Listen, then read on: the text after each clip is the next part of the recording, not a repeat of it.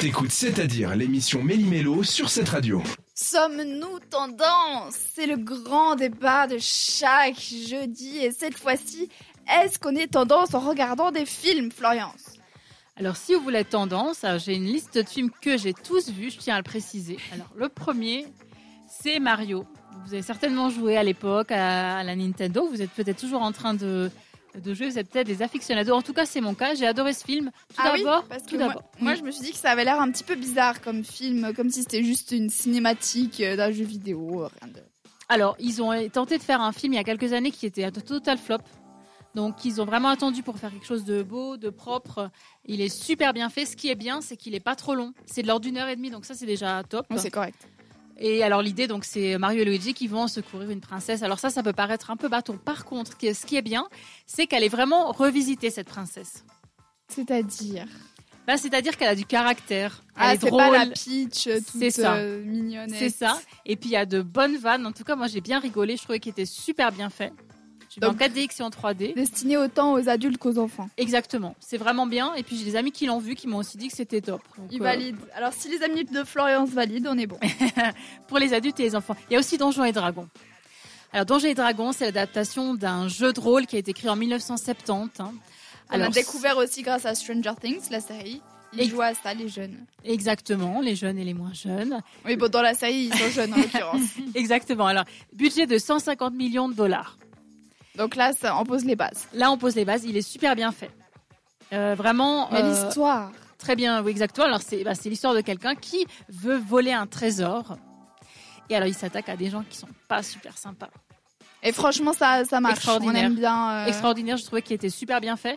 Et je l'ai vu en normal, c'est-à-dire pas en cinéma dynamique. Euh, super bien fait. J'étais vraiment étonnée par le graphisme, euh, par le, le, le mouvement aussi, tout ce qui s'y passe. Donc, et puis, il y a des acteurs qui sont quand même très, très connus. Hein. Ah, Euh, j'ai il y a vu que t'allais Chris dire Payne. mignon. C'est vrai que ça aide quand ils sont mignons aussi. Ah oui, mais ça aussi, ça aide évidemment. Chris Payne. Il y a aussi euh, la, une des actrices de Fast and Furious, euh, Michelle Rodriguez, qui joue très bien. Puis elle est vraiment baraquée dans ce film-là. Elle a fait un gros, gros effort. Ça passe super bien. Il y a aussi R. Eh, Alors R, c'est l'histoire de- des Nikers. Hein, euh, Ah, euh, très, euh, d'accord, très sympa. les J'ai beaucoup aimé chaussures. aussi. Alors c'est euh, c'est avec Matt Damon et ça a été réalisé par Ben Affleck. Il est sympa, c'est frais. Il y a aussi de, de bonnes blagues. mais film ça parle de quoi américain, Ça très parle de bien. chaussures.